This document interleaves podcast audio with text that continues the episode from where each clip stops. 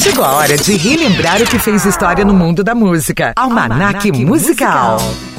Eduardo e Mônica um dia se encontraram sem querer. Conversaram muito mesmo pra tentar se conhecer. A Legião Urbana foi formada no início dos anos de 1980 em Brasília.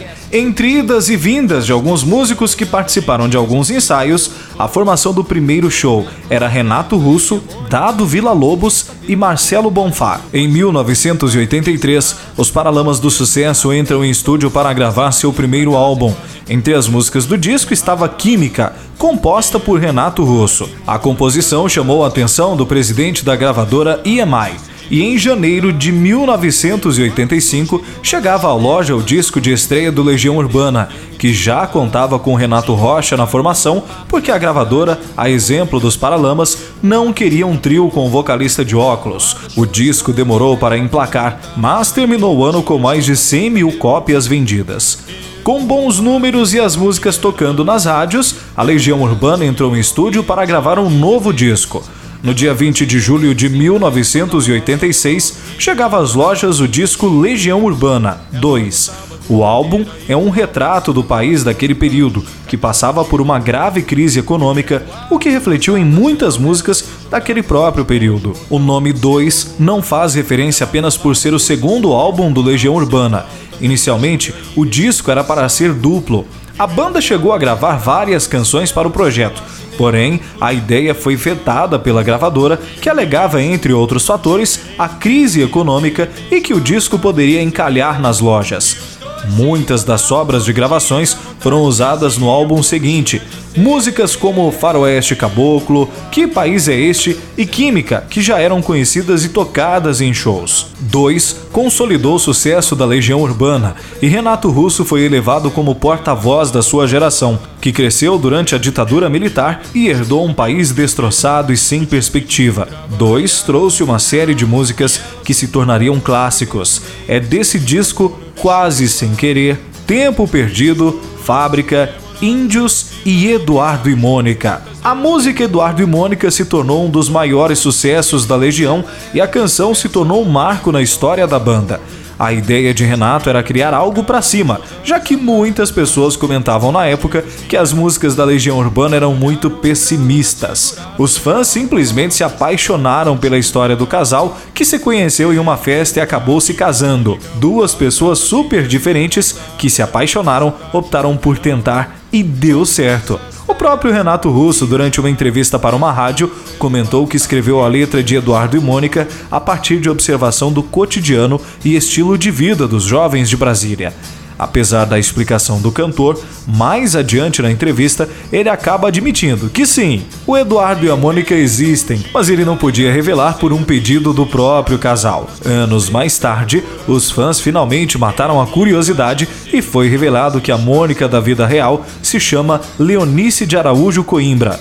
Conhecida como Léo, foi uma grande amiga de Renato, que na época tinha começado a namorar um carinha mais jovem e acabou se casando com ele. E a gente relembra a partir desse instante aqui no Almanac Musical Eduardo e Mônica, canção de Legião Urbana.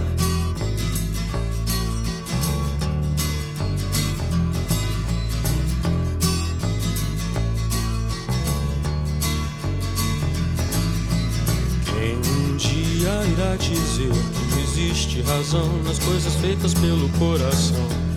E quem irá dizer que não existe razão? Eduardo abriu os olhos, mas não quis se levantar. Ficou deitado e viu que horas eram. Enquanto Mônica tomava um conhaque no outro canto da cidade, como eles disseram. Eduardo e Mônica um dia se encontraram sem querer. Conversaram muito mesmo pra tentar se conhecer. Carinha do cursinho de Eduardo que disse: Tem uma festa legal e a gente quer se divertir. Festa estranha com gente esquisita, eu não tô legal. Não aguento mais birita e a Mônica riu e quis saber um pouco mais sobre o boizinho que tentava impressionar.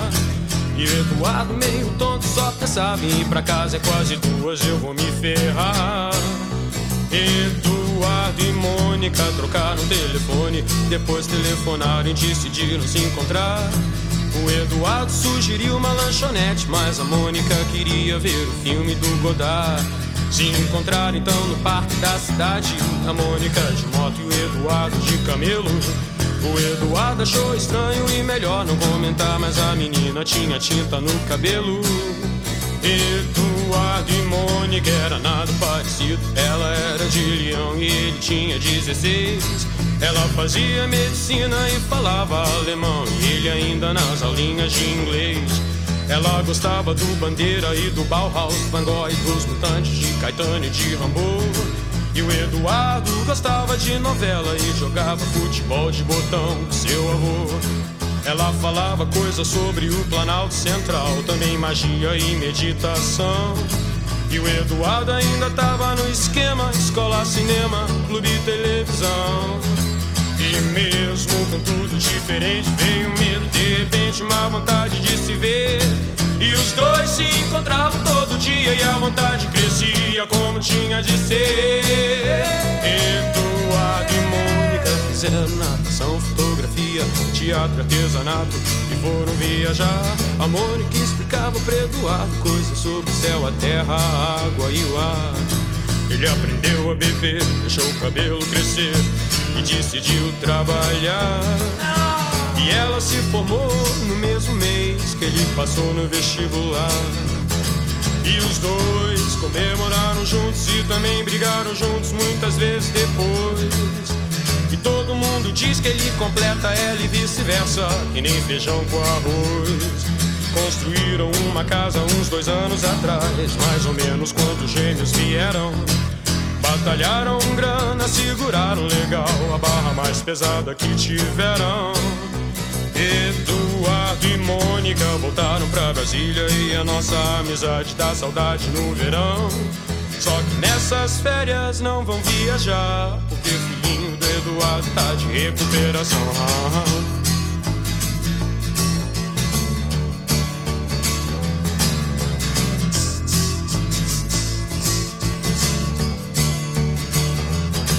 E quem um dia irá dizer que existe razão nas coisas feitas pelo coração? E quem irá dizer que não existe razão?